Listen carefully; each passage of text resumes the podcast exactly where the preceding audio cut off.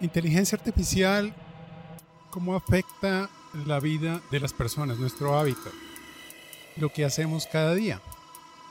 Eh, más de lo que nos imaginamos y hace tiempo está con nosotros. Hoy empezamos una serie de programas enfocados en eh, inteligencia artificial en la vida diaria y hoy hablaremos de vehículos autónomos. Ya nos llegaron, ya están acá. Eh, tú verás si los tienes.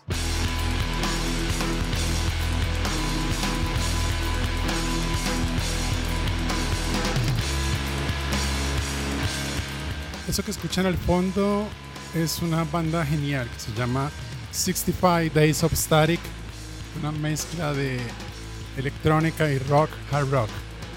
La canción es bien especial, se llama Retreat, Retreat. Cuando uno usa el término retreat eh, en el mundo militar, eh, habla de la retirada. No siempre que uno retira las tropas es porque esté perdiendo. A veces perder una batalla es necesario para ir por la guerra. De eso hablaremos al final del programa. Bienvenidos.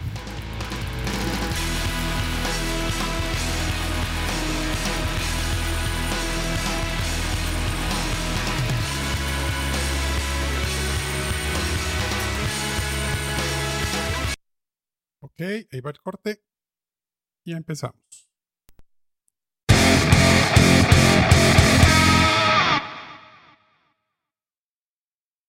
de Grupo. Eh, dos data scientists que eh, aún no nos habían acompañado en trabajando en Grupo DOT en varios proyectos. El señor Jefferson Hernández, el señor Andrés Felipe García. Eh, un poco sobre ustedes, Andrés. muy cortito, tu background. ¿Tú estudiaste qué? ¿Tú en qué andas? Electrónico y físico de los Andes. Estudié después estudiando en Suecia, educación. Trabajé en Austria. He sido investigador en varios temas, en, en física de partículas, naturalmente en sistemas de comunicación. Y relevante a esta charla que vamos a tener hoy, pues trabajé en el desarrollo de sistemas de comunicación para vehículos autónomos, como la siguiente iteración de los vehículos autónomos. Super, muy bien. Ese tema eh, bueno, pues ahorita estoy. Ok, y en Grupo 2 ahora trabajando en varios temas eh, muy secretos, pero tienen que ver con inferencia causal. Estamos haciendo varias cosas bien interesantes en, Grupo 2. Señor Jefferson, eh, que también ha trabajado con nosotros en varios proyectos centrados en análisis de comportamiento y capacidades predictivas para varios clientes. Señor Jefferson, un poco sobre su background, ingeniero de sistemas. Sí. yo soy ingeniero de sistemas. Yo, digamos, toda la trabajando sobre todo en autos autónomos, me interesa muchísimo todo lo que está relacionado con, con planeación de ruta a corto plazo. Y pues digamos, esta, esta digamos tenemos estamos trabajando con una persona que conozco acá en Colombia en, empezar a construir un auto autónomo desde cero. Genial, super. Y el señor Marco Alexander Vázquez, nuestro head de Google Cloud, parcero, eh, experto en cloud, compañero de un montón de batallas. Eh, bienvenido, señor. Y una cosa muy importante, el señor Marco Vázquez eh, tiene más horas en Fórmula 1 que cualquiera de los acá presentes. eh, Súper gomoso de los carros, eh, investiga sobre el tema, tiene un interés muy especial en el tema de, de, analítica y machine learning, especialmente para el mundo de, de las carreras. señor Marco, bienvenido. Hola a todos, muchas gracias. Muy bien. Pues nada, vamos a, hablar en eh, que la gente quisiera saber sobre vehículos autónomos. Ojo, vehículos autónomos, no vehículos eléctricos necesariamente, pero pues normalmente ahora los autónomos, ser eléctrico, eh, son eléctricos, pero estamos hablando de vehículos autónomos. Un poco de historia. Eh, sí, sí es bueno, no empezó hace poco yo no sé, el señor Andrés nos puede contar generalidades, grandes hitos en la historia del desarrollo de vehículos autónomos. Andrés, cuéntanos algunas cosas sobre eso. ¿Cuándo empieza toda esta movida? Pues a ver, desde que, desde que le empezó la línea los vehículos con el Fordismo y todo este asunto, pues ya desde ese momento el hombre tenía la idea de hacer un vehículo, un vehículo autónomo. Hubo unos prototipos iniciales en Nueva York, etcétera. Em, pero realmente fue como hasta los años 20, más o menos los años 20, a mitad de los años 20, en que se concibió la idea de una ciudad enteramente con vehículos autónomos.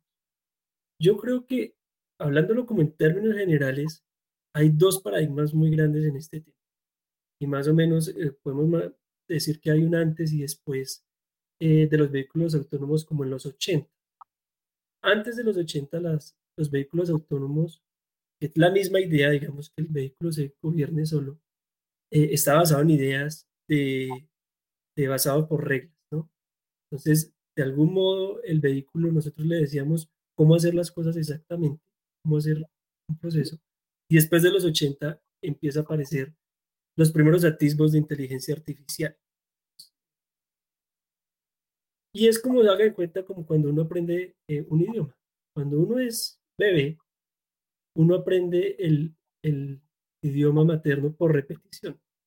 ¿no? Entonces uno escucha a los papás, escucha a la familia y uno tiene una gran capacidad de, de aprendizaje en ese momento. El cerebro es como una esponja y uno aprende las reglas automáticamente. Esa es como el, la segunda visión.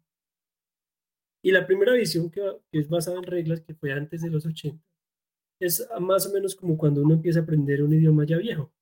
Es decir, yo ahorita me lanzo a aprender, yo qué sé, francés o alemán o lo que sea. Entonces yo, a mí me dan unas reglas de gramática, de, de, de escritura, etcétera, y yo empiezo a aprender con esas reglas. Entonces, eso es como lo, como lo primero, como para ponernos un poquito en contexto. Ok. Andrea, qué pena, una pregunta. Eh, ¿Qué se espera de manera autónoma? O sea, que, no sé, me, que me cuesta imaginarlo. O sea, que llegara a un semáforo y frenara automáticamente, que, que, que hiciera qué en ese entonces, ¿qué se esperaba?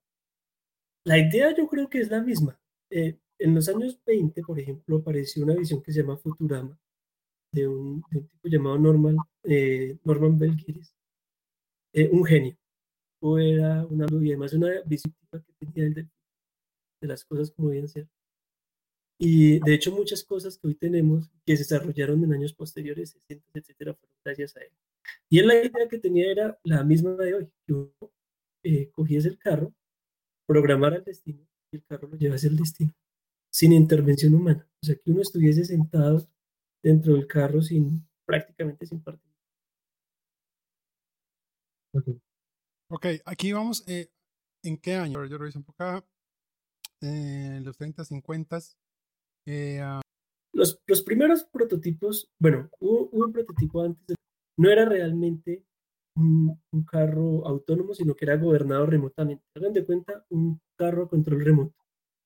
Eh, y el principio es el mismo de un carro de control remoto que uno compra para un niño, ¿no? Entonces yo tengo unas ondas electromagnéticas, que son las ondas de radio, y con ese gobierno el, carro. Realmente, como en los 50 más o menos, empiezan a aparecer prototipos ya desarrollados en Estados Unidos, en el que había colocaba una serie de circuitos en la pista, por ejemplo, en, en Nebraska, se colocaba una serie de circuitos y el vehículo tenía que seguir esos circuitos. Después viene eh, en los 50 también estos prototipos de la General Motors eh, que se llaman Fire, Firebird. Eh, creo que hubo cuatro de esos dispositivos y en, en, los posteriores, en los últimos de ellos, empiezan a, introducir algunas ideas también de carros autónomos. En el Reino Unido, por ejemplo, es muy curioso que en los 60 ellos traen un Citroën, un Citroën DS, muy curioso digo yo porque Citroën es francés, entenderán ellos, y, y lo gobiernan hasta 130 kilómetros por hora con ondas electromagnéticas. Pero insisto, en esa época el asunto es muy basado en reglas, entonces yo le digo al carro específicamente, mire, cuando siga esta línea, usted ande a esta velocidad, cuando usted encuentre esta curva, gire de tal modo, yo tengo que darle regla por regla. Y, y, el problema de estos prototipos es que uno ya no los puede llevar a, la, a situaciones en donde las reglas no son tan... Ok, realmente acá lo que teníamos, Yo salgo la calle. lo, lo, que había hasta ese momento eran sensores contra, contra emisores que están en, en el camino. Yo con base en esos eh, sigo unas reglas para, para determinar cómo es mi trayectoria. Así es. Entonces digamos que hasta antes de los 80 no había algo que fuera totalmente autónomo en cuanto a que él solo viendo el entorno empezara a hacer cosas. En los 80 ya empieza a cambiar la cosa. Sí, el nivel de autonomía era, era muy fácil. Ajá. O sea, es como siempre. Uh -huh pero no me puedo adaptar a la, a la curva, ¿sí? Y, y, además tengo que depender mucho del camino. El camino tiene las condiciones perfectas, maravilloso, pero si hay una desviación del, del, del, de la idea del camino, entonces cambia todo y ya no sé. Eso sería algo netamente por reglas, que uno igual lo usa. Son métodos que nosotros usamos en, en algunos modelos, en algunos problemas, de todos modos. Uno utiliza, se guía por reglas en esos casos. Eh, es cuando yo ya tengo visión por computadora eh, para procesarla, eso es hacia los 80. Sí. Sí, en los 80, como decía, se genera un, gran cambio. Eh, aparecen tecnologías pues muy innovadoras. La visión por computadora, entonces ya teníamos cámaras, cámaras a video, cámaras de a color, etc. Y, y entonces ya podemos decir, bueno, no tenemos que ajustarnos, nosotros ajustarnos al, al camino. Entonces, ¿por qué no grabamos el camino y nos vamos adaptando de acuerdo a lo que se encuentra en el camino? Y esa es la propuesta, digamos, que se hace en, en Alemania, en Mercedes-Benz, en, en Múnich. Eh, tienen el primer prototipo eh, de visión por, por, computadora. Eh, pues digamos, eso fue supremamente innovador. Tecnología líder, de la cual pues vamos a hablar más, más adelante, que es como un radar, eh, un radar avanzado, con esteroides. Y, y, bueno, también en los 80 empieza a cambiar el paradigma de trabajar por reglas a trabajar por inteligencia artificial. Entonces ya no es que yo le digo cómo hacerlo, sino que yo le pongo ejemplos y el sistema aprende cómo sortearlo. Aquí, aquí hay dos, dos conceptos que, que, que están en, en, en, el guion del programa, porque si hacemos guion no crean que todo es tan improvisado. eh, filtros de Kalman y red bayesiana. Red bayesianas sí lo tengo cerquita porque lo usamos mucho, estamos muy metidos en el tema hoy día. Mm. De una forma breve, señores. Hello. Cantidad de experimentos. Yo colecto, yo, y es, cada uno de esos experimentos me da un poquito de la información. El truco aquí es tener muchísimos experimentos. Un mundo inmenso de experimentos. Y ya con un mundo, con un mundo de experimentos, con muchísimos experimentos, yo ya puedo saber más o menos cómo en promedio suceden las cosas. Entonces, esto lo que tienen en el fondo son, son modelos probabilísticos. Pues las redes bayesianas utilizan un teorema, que los que habrán escuchado de probabilidad saben, muy conocido, el teorema de Bayes, y a partir de eso se relacionan las funciones de las variables de mi modelo. Nosotros en Grupo 2 lo hemos utilizado muchísimo. Eh, por ejemplo, eh, recientemente sacamos un proyecto en el que queríamos mirar, analizar el comportamiento crediticio de un cliente. Entonces lo que nosotros es tenemos una serie de variables, como por ejemplo el cliente que compra, eh, si compra comida, si compra eh, zapatos, etcétera, cómo ha sido su, su, comportamiento en pagos y podemos decir cuál es la probabilidad de que el cliente quede en mora o no, por ejemplo son, son bastante poderosos y generales. Y ahorita ha tomado un boom muy impresionante este, este tema.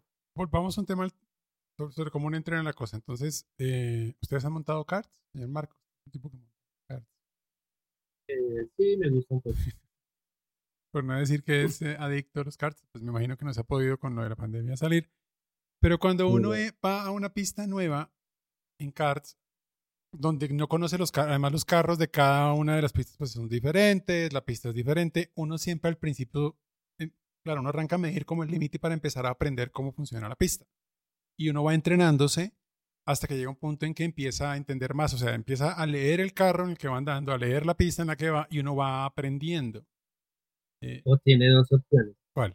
Tiene opciones, pues, yo hago es, depende del momento en el que llegue, pero lo primero que hago es eh, si la pista está en uno, ubico al, al mejor. ¿sí? Uno va mirando tiempo y uno va aprendiendo sobre él. Okay. Entonces ya uno sabe en qué, en cuál es la curva más difícil eh, y cómo se debe tomar, al menos para llegar lo más cercano a ese estilo de conducción. Y fíjese que es un muy buen ejemplo de lo que se hace. Aprendo a partir de, de, de ese tipo de ejemplos. Y la otra es, eh, un par de años era muy, muy afiebrada, eso llegaba antes de que abrieran la pista, eh, detectaba cuáles eran los puntos más cerrados, las curvas más cerradas y cuál era, por ejemplo, el punto o, o, la, o, la, curva en la que uno podía venir mucho más rápido. Entonces ya me grababa eso y, y uno, ah, bueno, voy en la 3, entonces ya sé aquí que me tengo que abrir o cerrar. Entonces va como uno preparándose para ese tipo de situaciones y en cada vuelta uno va aprendiendo cómo coger, eh, cómo tomarla mejor. Entonces, en general, eh, una red bayesiana por una cosa de estas es una cosa gigantesca. Porque lo que uno empieza a mirar son las, digamos que las, las, los eventos y las relaciones entre causa y efecto en los eventos. El evento A como causa del evento B. y uno va construyendo eso y la gran, eh, digamos que una de las grandes eh, ventajas o de las facilidades que permite una red Bayesian es que usted puede estar preguntando cómo el evento A influye en un evento X con el que no tiene relación directa sino indirecta porque está en todo, digamos que el ecosistema de, de causas y efectos. Efecto mariposa, piénsenlo así. Muy bien. Eh, de redes neuronales. Redes neuronales, hablábamos de, de la, del invierno de las redes neuronales. Tiempo. Eh, pero hacia el 89 empiezan a utilizar redes neuronales en este tema de cómo fue la cosa ahí, para qué lo usaron, porque el tema ahí es el cómputo para que realmente... Es... Sí, pues hay un profesor en Carnegie Mellon, y el tipo lideró un proyecto de vehículos autónomos. Entonces, claro, en ese momento, en este cuento de las redes neuronales, que empezaba como, como a aparecer, dijo, pues metamos eso. Entonces combinó esas, dos ideas, las redes neuronales por un lado y la visión por computador por otro lado, y lo metió en, los vehículos autónomos. Y en realidad los resultados del tipo fueron impresionantes. Sin ir muy lejos, porque hoy día hay arquitecturas súper complicadas, redes convolucionales, recurrentes, etc. Eh, el tipo hacía, eh, empezaba con redes sencillitas, que son las más cercanas, digamos, al, al cerebro humano o a la idea de, neurona que nosotros tenemos en la cabeza y lograba gobernar vehículos, camiones enteros. Eh, fue un proyecto de 10 años, eh, varios prototipos y, yo creo que fue el, realmente como lo más cercano a lo que conocemos como autos, vehículos autónomos de hoy día. Era realmente, realmente impresionante. Inclusive tenían, manejaban un, un camión militar eh, no había nadie gobernándolo, lo metían por trochas, lo metían por caminos eh, comunes y corrientes, y el vehículo como si nada. Entonces, uno eh, preguntaría, estamos hablando del año 94, mediados de los 90, ¿por qué hasta ahora, 2020, estamos hablando de 26 años, es que uno sí los ve ya, como que escala en la calle? ¿Por qué esa demora tan grandota en, si ya estaba la tecnología, ya empezaba a andar, Claro, hay muchas respuestas a esto. Pero quisiera escuchar su opinión. ¿Por qué se tarda tanto? ¿Por qué hasta ahora empezamos a verlo realmente masivo y realmente cerca, incluso en nuestro país? Pues yo creo que hay dos razones fundamentales. Una, pues en esta, esta gente, pues esta universidad tiene buenos recursos. Entonces sus experimentos los pueden costear fácilmente. Hoy día tenemos super, supercomputadores. Yo siempre pongo el ejemplo de que eh, en un celular hoy día, hasta el más barato, tiene un procesador mejor que con el que fuimos a la luna. Entonces, en estos años, la tecnología se ha modificado tremendamente en términos de sistemas, de, procesadores, comunicaciones, etc. Entonces, ya eso abarata mucho los costos. Eso por un lado.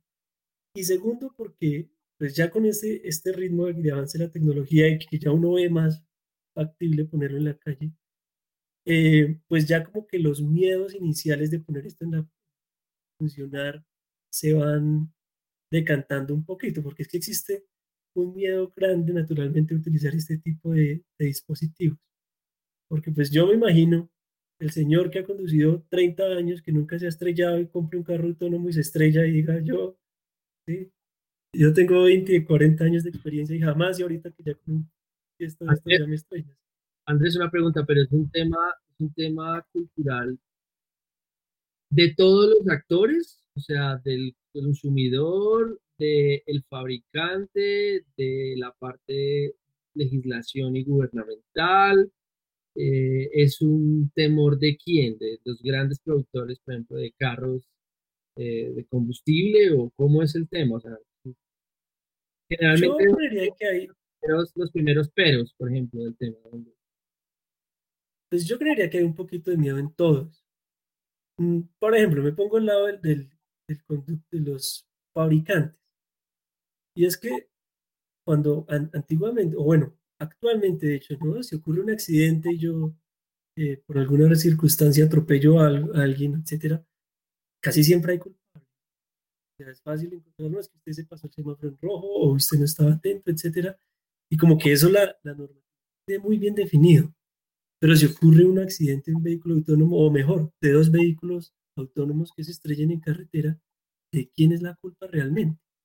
¿De los conductores que compraron el carro o de los fabricantes, o, y eso de hecho es pues un área activa estudio del derecho, porque indudablemente accidentes van a ocurrir, ¿no? Eso es inevitable, alguna, de algún modo el riesgo se, va a mitigar, pero no se va a acabar. Entonces, eh, eso, eso yo creo que puede ser, puede ser la razón. Em, pero sí, uno siente de todas maneras que han pasado ya casi 40 años y que, que la cosa hasta ahora está viendo la luz, ¿no? Sí, no, y también Perdón, perdona, interrumpo, pero también ha habido elementos de tecnologías que eh, en un principio uno dice sí, pudieron tener un resultado, pero bueno, por ejemplo las redes neuronales, pero separa, e, esa investigación se paró porque, pues digamos, no eran computacionalmente eh, fáciles de sacar. ¿sí? Entonces, digamos, con, por ejemplo, cuando salió en 2012 este paper de, de Google, de AlexNet, que entrenaron una red neuronal súper gigante en en un clúster enorme de, de computadores, pues ya empezaron a ver como, oiga, si ya podemos volver a, volver a estas tecnologías con mucha más complejidad. Ha sido el boom de, de, inteligencia artificial que ha venido en esta última década también. Ha habido cambios fuertes en eso. Ok. Muy bien. entonces, mm, mm, yo quisiera empezar ahora a hablar del capítulo de cómo funcionan, centrarnos más en cómo, cómo funcionan hoy día. Señor Marco, un poco si no repasara lo que ya estamos utilizando, ya tiene en la mayoría de vehículos ya tiene un montón de elementos eh, de asistencia. ¿Qué cosas hay ahí? Eh, ¿Cuáles son ese tipo de cosas que uno ya está utilizando hace rato? Pues me gustaría pasar por tres niveles.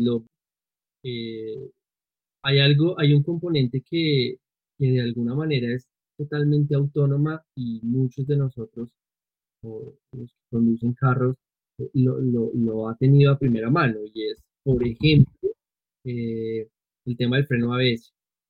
Es un, es un muy buen ejemplo. ¿Por qué? Porque eh, es un mecanismo que de manera propia te ayuda con el frenado. Y uno como usuario simplemente hace una acción, pero no percibe eh, el funcionamiento o esa ejecución y esa ayuda que le puede dar un, un freno ABS. Y me gustaría, Diego, si me lo permite, hacer una símil con los proyectos que manejamos, por ejemplo, en Grupo 2. Empezamos el, el, episodio de hoy hablando de carros autónomos y, y, tal vez las personas que nos estén escuchando nos vean, piensen en que, uff, eso es algo pues súper grande, necesita algo, es un proyecto enorme. Si uno traslada eso a, a, a los clientes con los que hemos trabajado, a los equipos con los que hemos trabajado, uno puede empezar, por ejemplo, de partes de, de proyectos o soluciones muy, muy pequeñas como el caso, por ejemplo, de una vez. ¿sí? Uno puede empezar con proyectos eh, de inteligencia artificial pequeños que no generen un, un, cambio tan drástico en, en, los procesos del cliente, pero que generen o que terminen una muy buena experiencia. Hablemos, por ejemplo, eh, no sé, eh, algún modelo que se pueda usar para oferta dinámica, por ejemplo. Algo muy pequeño que el cliente finalmente no lo detectó y para el cliente fue totalmente transparente, pero generó un insight muy, muy potente en, en, en él o en, su, o en, su, en los eventos que, que genera. ¿sí? Es, sería, sería algo por ese estilo. Cosas autónomas que hoy vemos en los vehículos, por ejemplo, ¿Se pueden nombrar marcas? Claro. Sí, no hay rollo. Sí, no, no, no hay lío, claro. Perfecto. Por ejemplo, los, uno de los vehículos, los marcas de vehículos más seguros del mundo, Volvo, eh, utiliza un freno de emergencia en el cual constantemente está escaneando su entorno y a partir de ello toma una serie de decisiones. Eh, analizando ese entorno, por ejemplo, la toma de decisiones, eh, algo así como, hey, te puedo avisar de, con tal probabilidad de que se te va a presentar un fraude bajo estas condiciones más adelante. Eso lo hemos hecho en Grupo DOT y, me gustaría llevarlo, por ejemplo, a los ejemplos, ¿no? Vas en tu camioneta, vas en tu carro, vas de noche, se atraviesa, se atraviesa alguien, eh, la camioneta automáticamente frena. Ese tipo de decisiones son, son basadas como en todo ese, em, como en esa lectura y en ese procesamiento de los datos eh, constantes y, que, te están, que, estás capturando alrededor. Ok. Muy bien. Mm, eh, la navegación de crucero que lleva rato.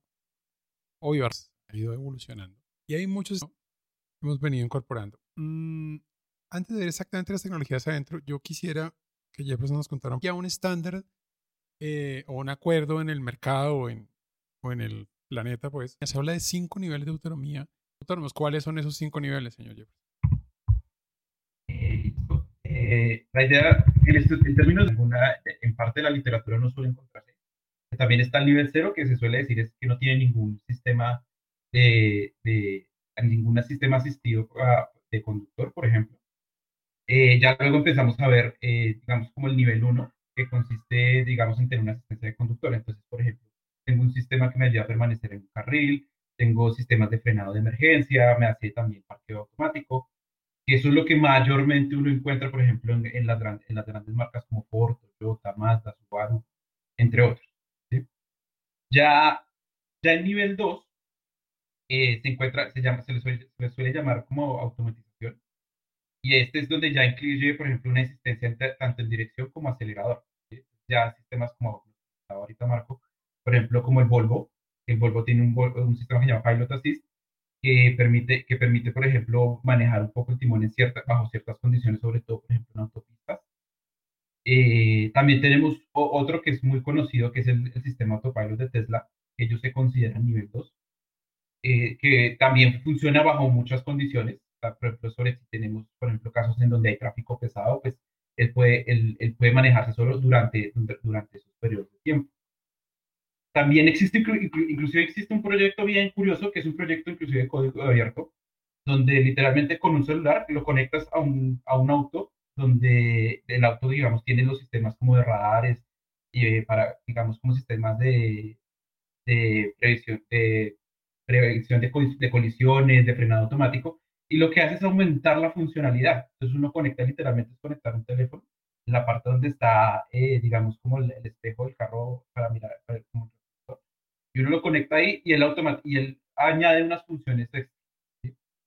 Eh, es un proyecto que se llama Kuma y literalmente uno compra un, teléfono por mil dólares y lo conecta al, al, al, al, carro como tal y funciona, suele ha tenido muy, muy, digamos, muy buena acogida como por la comunidad. Entonces, esos son como los dos niveles, eso es lo, donde más están la, la, gran cantidad de marcas. Luego, hay un, hay un sistema que es como el nivel 3, que se llama como automatización condicional, y es que ya el vehículo se maneja, eh, literal, se maneja solo bajo ciertas condiciones. Este nivel suele ser muy controversial, ¿por qué? Porque, digamos, yo puedo decir, listo, el auto se puede manejar bajo, digamos, una autopista, de pronto una carretera grande, se puede manejar sin problema, pero resulta que es que voy a, ya voy a girar, digamos, en mi planeación de ruta quiero llegar a tal destino, en algún momento, si yo tengo que girar a una calle, el sistema podría decir, oiga, ya no me puedo manejar acá, coja usted el timón del auto. Entonces, eso suena como muy es poco previsible para, para uno como usuario, eh, digamos, el momento en que uno tenga que reaccionar. Entonces, por eso, digamos, las marcas que ya están más avanzadas quieren saltarse ese nivel 3 y sobre todo y tratar de llegar a un nivel, a un nivel 4, que es lo que ya no lo que se suele llamar un nivel de alta automatización. Entonces, son, son sistemas que son capaces de acelerar, frenar, tomar curvas, hacer cambios de líneas, eh, sobre todo en situaciones complejas. ¿sí?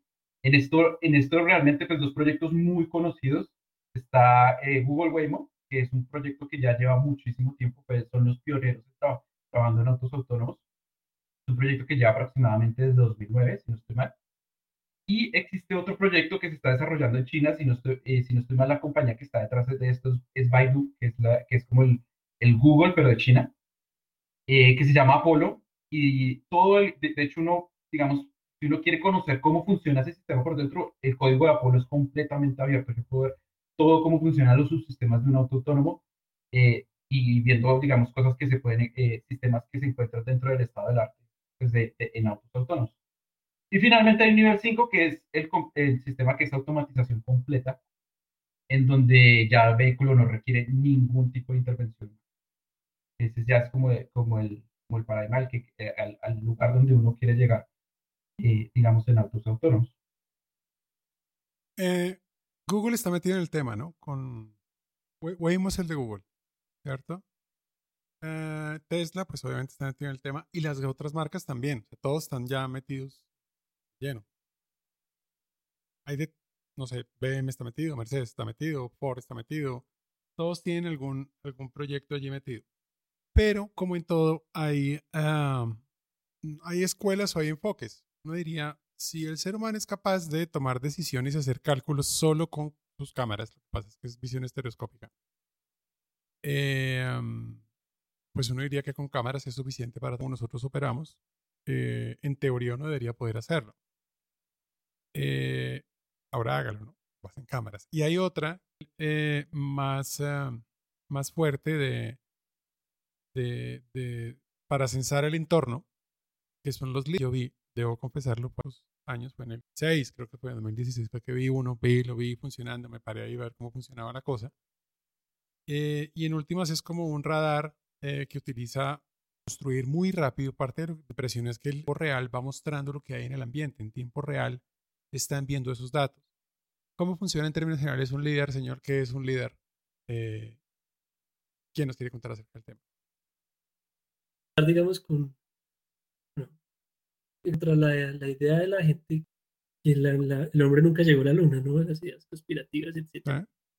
Entonces los gringos, como para curarse en salud, ese asunto, en una de las misiones Apolo dejaron en la luna eh, unos espejos, ¿sí? ¿Y cuál, cuál fue el cuento del espejo?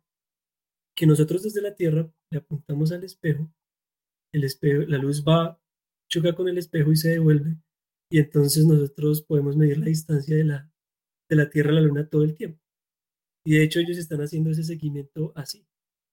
Dejaron ahí, dejaron unos espejos y los espejos son súper triviales. Yo no sé si han visto los stops de los carros como una especie de plaquitas rojas que sin luz no emiten luz, solamente la reflejan y se devuelve la luz en la misma dirección que emitió. Bueno, pues, pues, eso fue lo que dejaron allí, como unos pequeños eh, eh, pues, digamos, de, ¿cómo se llama? Estas figuras geométricas de lados. Ah. traer. Dejaron esta, esta gente dejó eso ahí y así más o menos dicen, ¿no nos cree? Ah, bueno, pues venga y le mando el rayo y, y, él, y él, me, me, llega en unos segundos y ya con la distancia. Entonces, el líder funciona más o menos así. Llega y, y, lo que hace es enviar una cantidad de haces de luz alrededor del carro. Envía luces a todos los lados esta luz viaja, se refleja y, se, y vuelve al, emisor.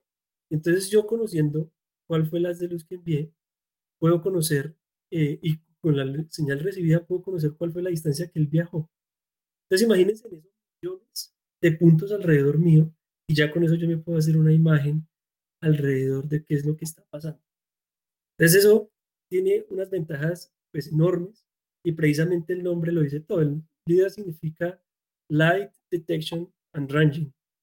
Entonces es con luz, yo hago detección de los objetos alrededor, pero también mido el rango de los objetos. Entonces nosotros tenemos dos ojos y con esos dos ojos construimos la visión 3D. Podemos más o menos determinar la distancia a partir de, la, superposición de las dos imágenes de los ojos. Pero ya con este líder yo puedo determinar la distancia exactamente puede detectar también si viene un vehículo y a qué velocidad eh, y hacer estimaciones un poquito más precisas con lo que se hace con cámara. Así funciona más o menos. Ok. Eh, es, es como una de radar de murciélago que usted dispara y le devuelve y usted va construyendo la imagen con ese, con ese sonar. Va disparando y va devolviendo. Lo, particular, lo peculiar del tema es la velocidad con la que lo hace. usted lo ve y es increíble. Eso claramente debe ser usado en, en la industria militar. Claro, claro, tiene un montón de aplicaciones. Pero se puede usar en otras cosas también. Hay, hay más aplicaciones para un líder. Eh, parte de lo que pasa, gracias a toda esta movida de, de esa línea de vehículos autónomos, es que los componentes, cuando eso se masifica, terminan siendo más baratos. Un líder costaba varios miles de dólares en el año en que yo lo conocí. Eh, y hoy en día eh, ya se consiguen muy baratos. ¿Qué puede hacer uno con líder? ¿Qué tipo de aplicaciones tiene para eso, Andrés? ¿Uno qué podría hacer con un líder? Hay un, montón de aplicaciones. Quizás de las que más me gustan son estas aplicaciones para la ingeniería civil. Entonces, por ejemplo, ahorita los montan, montan eh, estos dispositivos en aviones o en drones y, ellos lo que me hacen es crear una imagen topográfica del terreno. Pues antiguamente, cuando iban a hacer un puente o lo que sea, pues todavía lo pues tenían que mandar los, los ingenieros a que hicieran varias mediciones puntuales, pero hoy día es suficiente enviar eh, este, esta avioneta o, un dron y él me crea toda la imagen de, puntos que está en la Tierra. Eh, también, por ejemplo, para aplicaciones eh, dentro de los edificios, si yo quiero conocer cuál es la estructura de los edificios. para agricultura también se utiliza mucho. Hay, hay, una, hay una, y todos con el mismo Hay una en la que nosotros queríamos trabajar porque ya lo habíamos trabajado antes, que es para entender cómo se mueve la gente dentro de un almacén o dentro de un espacio. Para construir mapas de calor con base en las trayectorias que la gente sigue en los espacios físicos. Eh, con señales de celular lo hemos hecho, pero con LIDAR uno puede ser súper exacto porque incluso puede identificar eh, es un hombre, es una persona adulta, es una persona joven, digo, es un niño, es un hombre, es una mujer, lleva paquetes, hay ciertas cosas en la escena que puede identificar y puede más rastrear muy bien cómo se mueve en el espacio, que es una forma de, nosotros lo llamamos como el, el, Customer Journey, el mismo Customer Journey digital que uno levanta de un e-commerce, lo levantaría del supermercado con base en las imágenes. Es otra de las aplicaciones que, que hemos visto que los líderes pueden tener. Se hacen con cámaras también, pero los líderes tienen una, una precisión más alta. Y está el otro mundo que es el de cámaras. A mí me sorprendió enterarme que Tesla no utiliza LIDAR. Tesla se basa en cámaras. Eh, sí, realmente, realmente, digamos, la apuesta de del autopilot, digamos, es precisamente el problema de, de, los, de, la, de los LIDAR en ese tiempo es que los LIDAR eran muy caros. Por ejemplo, si uno miraba, por ejemplo, una marca como Hyundai, que es muy famosa haciendo este tipo de, de, sistemas, pues podría costar cerca de los 40, de unos 40 mil dólares. Entonces era inviable yo construir un auto que me, que me ponerle un sistema que costaba casi lo que me costaba hacer los autos. Entonces, pues ellos se fueron primeramente, eh, se fueron por el mundo de las cámaras y apostaron como por ese mundo de cámaras, sobre todo porque se empezó a ver un boom muy grande eh, en el uso de redes neuronales, sobre todo para, para visión por computador. Entonces también eso es lo que ha hecho que, digamos, ellos se fueran mucho por cámaras. Eso no implica, también no implica, por ejemplo, que hablábamos de la, de la aproximación por LiDAR, no quiere decir que los sistemas que usen LiDAR no usen cámaras, lo, lo, que sí se suele ver es que hay sistemas que solo funcionan puramente con cámaras. Andrés, una pregunta. Eso... Típicamente depende del dispositivo, eh, pero son varios, son varios millones de puntos. ¿no? Eh, volumetría, es que mi, pregunta va a una volumetría, o sea, ¿no puede generar teras en un minuto o ese tipo de cosas? Claro, pero usualmente lo que, lo que se hacen unos filtros o un, muestreo para, para, reducir esa cantidad de información. De hecho, a propósito que lo mencionas, nosotros aquí en Grupo tenemos un, un data scientist que ha trabajado con dispositivos el líder identificando objetos alrededores. Carlos Madrigal, en nuestra oficina de Medellín, y él, y él lo que ha hecho es precisamente procesamiento de estas, de estas imágenes en, eh, para identificar algún objeto. Sí, yo creo que ahora va a venir una movida, ya debe estar la movida grande de, de gente trabajando con líder haciendo un montón de cosas, eh, vinculado a muchas cosas, porque ya se vuelve económico, ya, o sea, 100 dólares por el dato que ustedes me dieron, ya se consiguen líder de ese valor. Eso hace que uno ya pueda empezar a hacer un montón de cosas, eh, porque ya tiene procesamiento poder de cómputo para, para utilizarlo. Bueno, mm, viene un tema, viene otro, ya uno pues, y esto tiene que ver con la noticia de que ya hay un distribuidor de Tesla. Alguien que ya está empezando a distribuir Tesla. Eh, compra y distribuye sus vehículos acá en Colombia. Ya la, ya la oferta salió, le han hecho un boom en prensa. Pero si uno le va a montar el módulo, porque el Tesla lo puede comprar sin el módulo, luego le pone el módulo de autónomo. una cosa chévere de Tesla que me ha, me ha, gustado en lo que he leído es que uno compra los, le va, le va enchufando los módulos, colocando los elementos. El upgrade es muy fácil. Sí, uno lo, uno lo va engallando, eh, pero en software en, ¿eh? lo va engallando. Eh, ¿Cómo funciona el tema? O sea, en Colombia está autorizado el uso de un computador para que maneje por usted, de inteligencia artificial para que maneje por usted. No sé si de eso hay algo. Y en los países que hay, ¿cómo es? O sea, esa legislación, ¿cómo anda? Porque esto ya una cosa que mucha gente venía contando es, listo, hay que empezar a legislar sobre inteligencia artificial. Eh, pues bien, acá hay un caso súper claro de ya es hora de hacerlo porque si hay un accidente, esa vaina para dónde va. No sé si Jefferson hay algo por ahí que nos pueda contar del tema de legislación. Listo. Pues digamos, temas. Eh, realmente no existe como tal una normativa, una legislación. Digamos, si hay, digamos, hablando ya de los niveles de autonomía, eh, digamos hasta el nivel 2, suele, ya suelen existir pruebas que se hacen sobre estos sistemas de, de conducción autónoma que, por ejemplo, para casos muy específicos.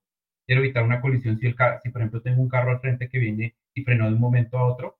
Hay pruebas muy específicas y que, digamos, de alguna manera son evaluadas y, este, y ya de acuerdo a la legislación de cada país, pues tomará en cuenta, digamos, esas medidas, por ejemplo, algo como una prueba muy común que se conoce como el ENCAP.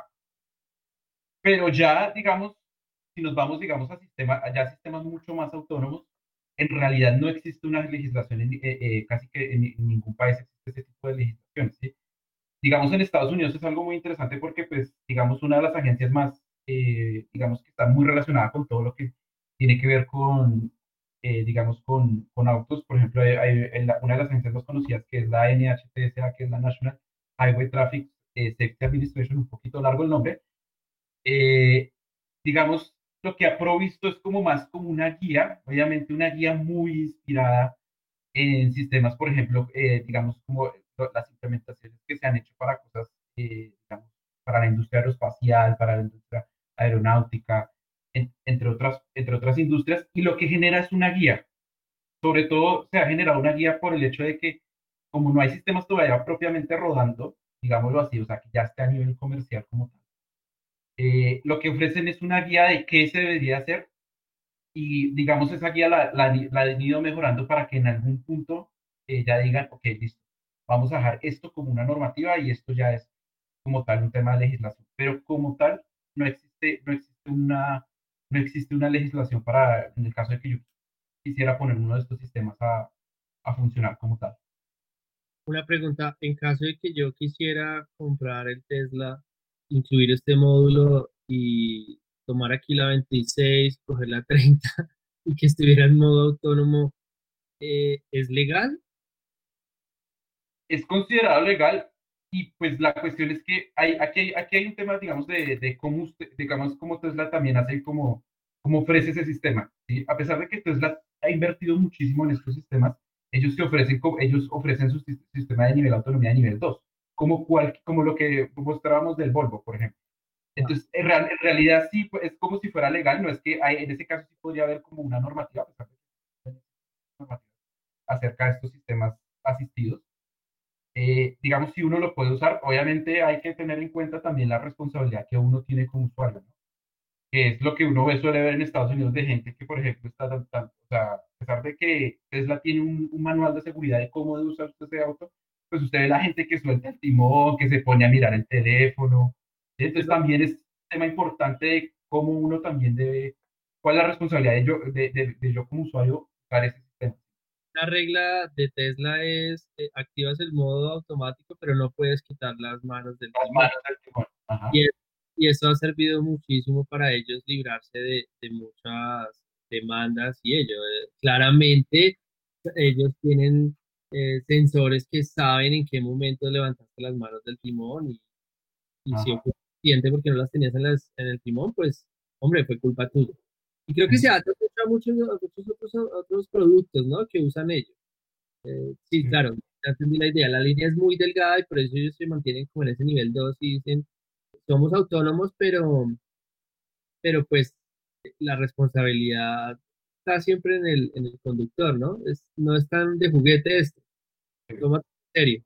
Si uno lo lleva a palabras casas. Sí, y, y, y y como esto van a empezar a pasar muchas de estas cosas en ya, van a empezar cada vez más, porque, no sé, Boston Dynamics, eh, que tiene Spot, que tiene, tiene más, eh, más robots. Cuando usted, por ejemplo, meta un robot a su casa que le ayude a hacer oficio, ¿cómo va a hacer la cosa? ¿Quién responde si el robot eh, ejecuta una acción riesgosa? No estamos muy lejos de eso. Empieza a pasar eso. ¿Cómo, ¿Cómo determinar eso? Y ahí viene la siguiente pregunta, el siguiente tema, y es, esto tiene una cantidad de modelos encadenados. ¿Quién decide que una máquina de esta está lista para salir a la calle? O sea, ¿cómo le hago yo para saber si los modelos son confiables, tienen un margen de operación correcto? ¿Uno ahí qué hace? Es lo mismo que si yo voy a tomar predictores que integro a la oferta que voy a lanzar en mi banco para que la gente compre un producto nuevo en mi e-commerce, ¿en qué momento yo decido estoy listo para utilizar inteligencia artificial con este modelo que dice ese modelo es confiable? ¿Cómo le hago para decir que eso está listo, Jefferson? Vale. Eh, esto es un tema súper importante de, digamos, de este estándar que no necesariamente es una regulación, estándar provisto, digamos, por una agencia de Estados Unidos esta agencia de Estados Unidos.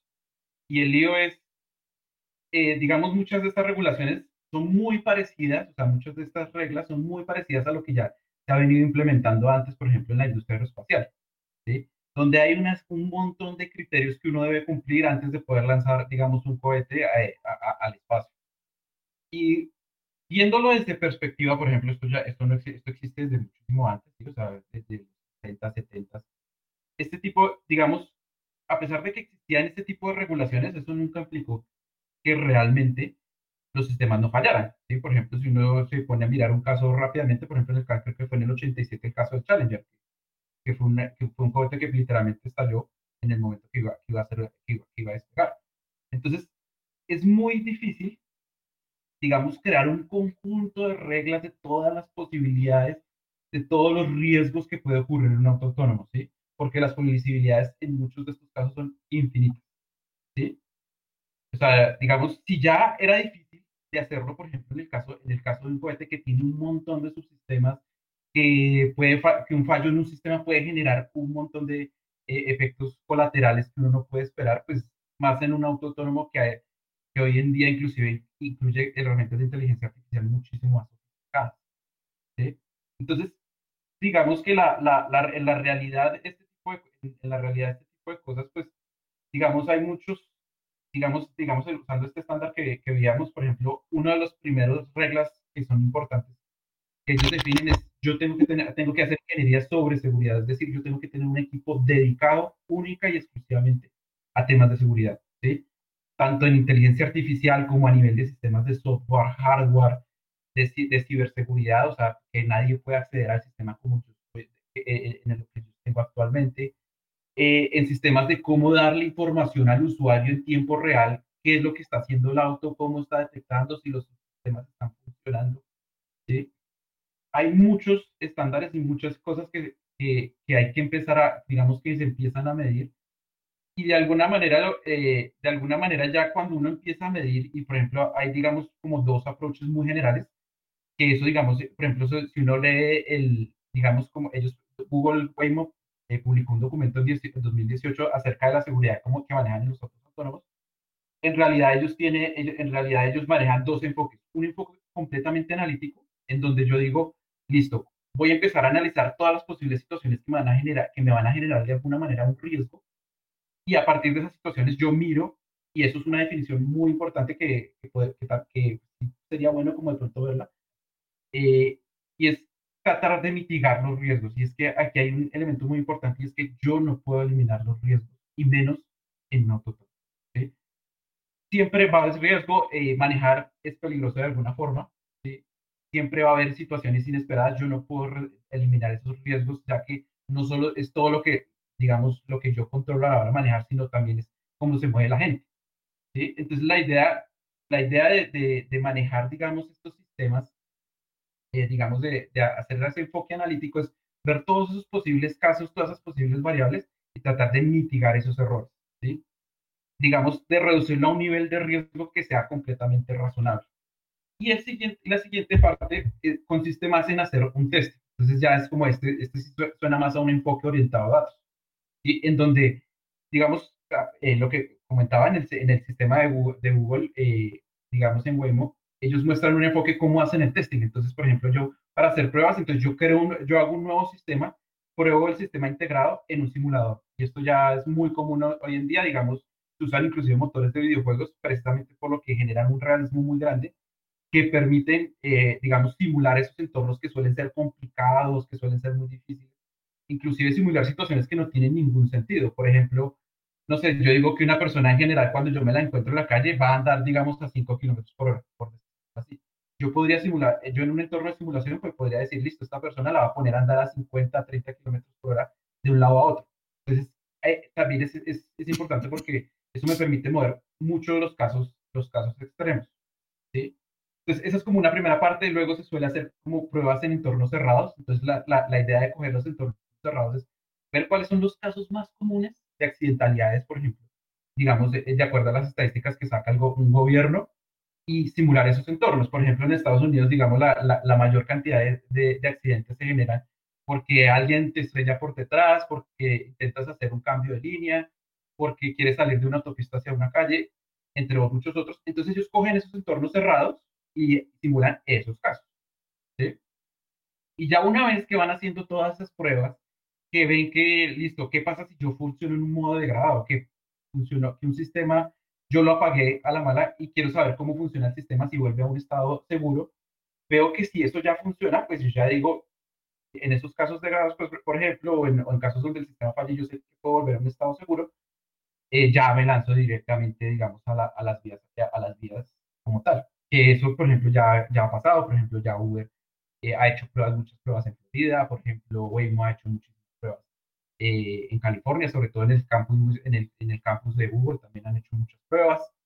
Eh, digamos, digamos, eh, digamos, el caso de Apolo ha hecho, hay datasets enormes de, de, de, de autos que están saliendo, hay cerca de, mil, de un millón de, kilómetros recorridos eh, de, pura infor de información, tanto de, de LiDAR, de radares, de cámaras.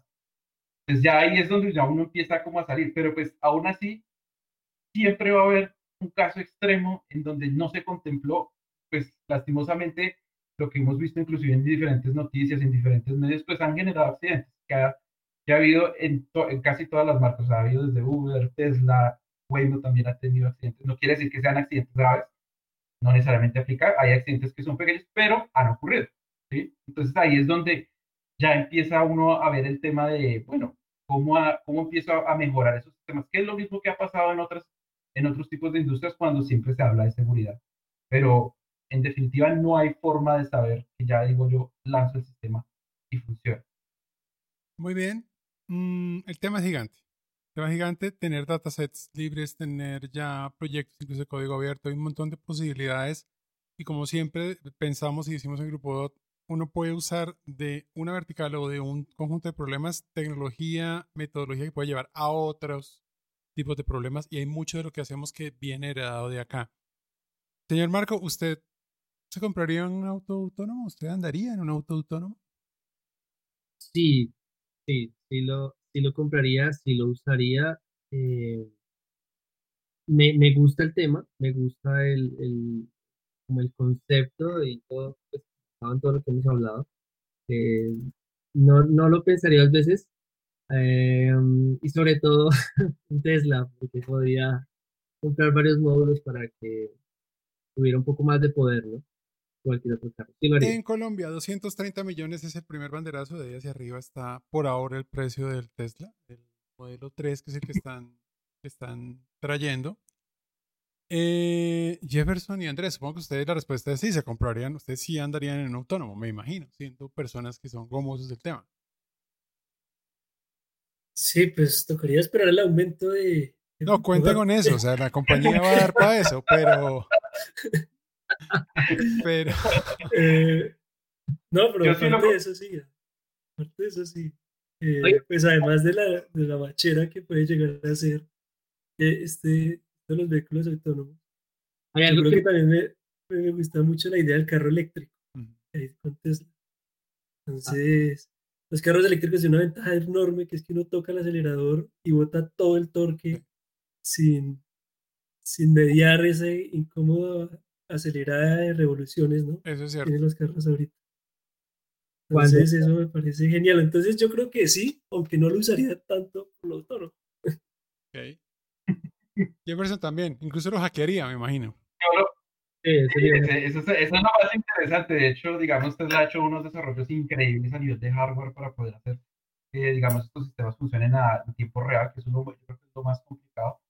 Pero yo creo que, o sea, yo lo usaría y digamos como que el mensaje, a mí me parece que es un mensaje súper importante, digamos, no solo en estos sistemas de inteligencia artificial, sino en cualquier sistema, y es entender la responsabilidad que uno tiene frente al sistema. ¿sí? Es decir, cumplir, ¿qué es lo que... Perdimos a Jefferson. Eh, cosas que pasan en, en videoconferencia. Muy bien. Mm, Oiga, yo tenía una pregunta y era, yo me lo compraría, pero, pero me generó la duda y es, ¿qué tan caro será el mantenimiento de un carro de esos?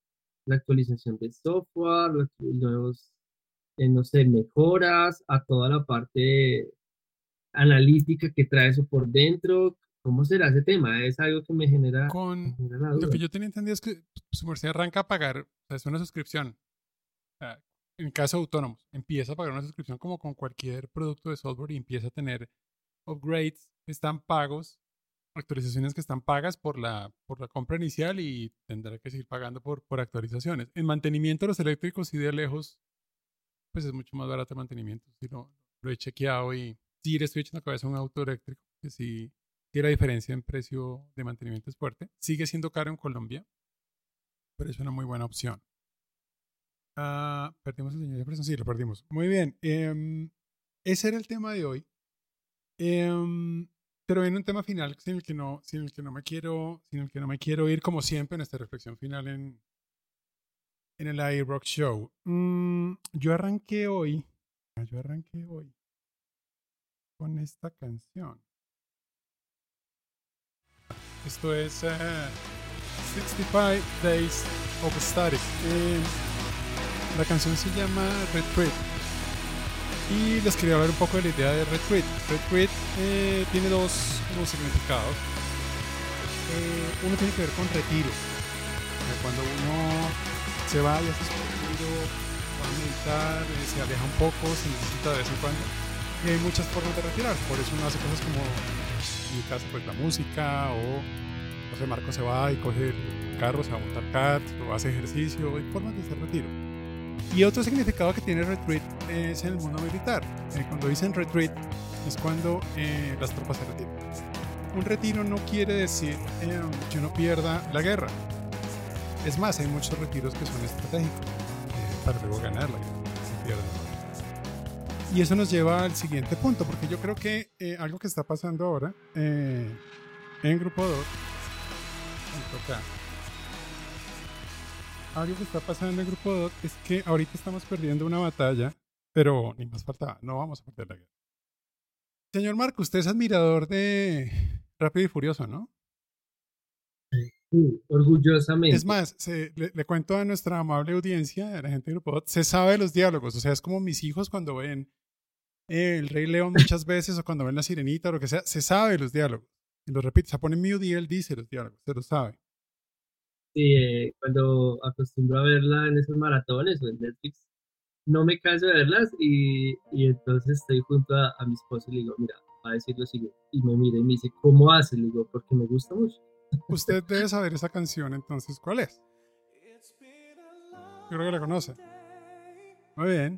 Esa canción eh, tiene un significado muy especial porque es de despedida. Entonces ahí conecto los dos temas, el tema del retreat y el tema de la despedida. Marco Vázquez lleva con Grupo Dot. ¿Cuántos años llevas con Grupo Dot? Marco, Seis seis años. Eh, yo lo conocí chiquito. Cuando entró a Grupo Dot era un peladito. Eh, y esta canción eh, sale en Fast and Furious 7, eh, pues por la pérdida de, de- de un gran amigo. Y eh, una vez más les digo, acá conecto los dos mundos. Mm, uno trata de sostener gente valiosa en la compañía hasta donde puede, pero la gente tiene que seguir su curso, la vida sigue su curso. Entonces yo creo que mm, este programa que va, en la fecha que va a salir, seguramente ya Marco eh, de pronto no va a estar con nosotros, entonces yo sí quiero eh, darle un dan- gran gracias eh, por todo lo que ha hecho por esta compañía en estos seis años. Ha hecho muchísimas cosas. Em, se va a una gran compañía, a un gran cargo. Hay una doble responsabilidad. Señores de Everis tienen una gran responsabilidad con este señor, cuídenlo. No sabe lo que se están llevando. Y señor Marco, usted tiene una gran responsabilidad, llega a una gran compañía, use bien la oportunidad y sé que lo va a hacer. Em, esta canción dice muchas cosas eh, y cuando la escuché, cuando estuve investigando cómo voy a hacer esta despedida de Marco hoy, habla de muchas cosas que nos han pasado. Hemos viajado juntos, hemos parrandeado juntos, hemos eh, peleado en proyectos, eh, nos han levantado en proyectos, hemos hecho tantas cosas en estos años. Incluso yo, yo tengo acá una cosa en la mano. Es- esto lo recibió el señor Marco con nosotros en el 2015, que fue cuando fuimos partner, partner del año con Google. Esto nos lo entregaron en Las Vegas. Ahí estaba Marco. eh, y este premio tuvo mucho que ver no solo con el trabajo que el Grupo había hecho en ese tiempo, sino con un proyecto que nos costó sangre, que fue Virgin, que fue desplegar Virgin en digital. Marco gerenció ese proyecto y fue vital para Google Cloud en Colombia y para Grupo también, obviamente. Eh, luego ha tenido una carrera brillante con nosotros. Estamos, yo estoy muy agradecido. Eh, obvio, muy tocado por la salida de Marco, pero sé que es un proceso normal y sé que, obvio, de parceros vamos a seguir, pero en el mundo profesional vamos a volver a trabajar. Yo lo sé. Esto no es una retirada porque nos vamos a volver a encontrar en no sé qué proyecto haciendo qué cosas. Marco, muchas gracias, gracias y qué orgullo eh, haber participado en este proceso de vida suyo. De verdad, muchas gracias. Diego, muchísimas gracias, muchísimas gracias a todos ustedes. Eh, me cogió sorpresa. Y eh, también soy muy melancólico. Eh, solamente tengo para ustedes gracias. Mm, Me voy lleno, lleno, lleno de experiencia. Eh, muy feliz de haber hecho muchas cosas y aprovecho para darle gracias a usted y a Germán por eh, en algunos momentos de todos estos seis años soltarme de timón de este carro llamado Grupo 2 y dejarme pilotearlo como que me dio ah, en algunos momentos. Gracias por, Gracias a ustedes, equipo, pues este- no están todos, pero sé que pueden llevar un mensaje. Gracias a todos ustedes porque fueron, fueron parte importante en cada uno de los logros del grupo y en cada uno de mis logros. Y me siento muy feliz de haber crecido como persona, como profesional. Los momentos más importantes de mi vida han ocurrido cuando yo estaba trabajando en Grupo Así 2. es. Eh, y nada, Diego, pues mayor admiración, para ustedes, para Man, para todos el Grupo 2. Y también estoy seguro que la vida nos va a volver a poner a trabajar o nos va a volver a, a poner a, a encontrarnos en algún punto de todo esto, toda esta locura que está pasando. Me voy a enfrentar nuevos retos, me voy con mucha experiencia, me voy eh, hambriento de nuevas cosas, de romperla en otros lados. Pues nada, de verdad, gracias a ustedes. Pues muy bien. Muchísimas gracias. Hasta aquí esta versión del iRock Show. eh, muy especial eh, por este cambio fuerte que estamos teniendo en nuestra vida como compañía. Y una vez más, gracias. Nos vemos en el próximo iRock Show y en la próxima vida. Saludos. Chao. without you, my friend. And I'll tell you all about it when I see you again.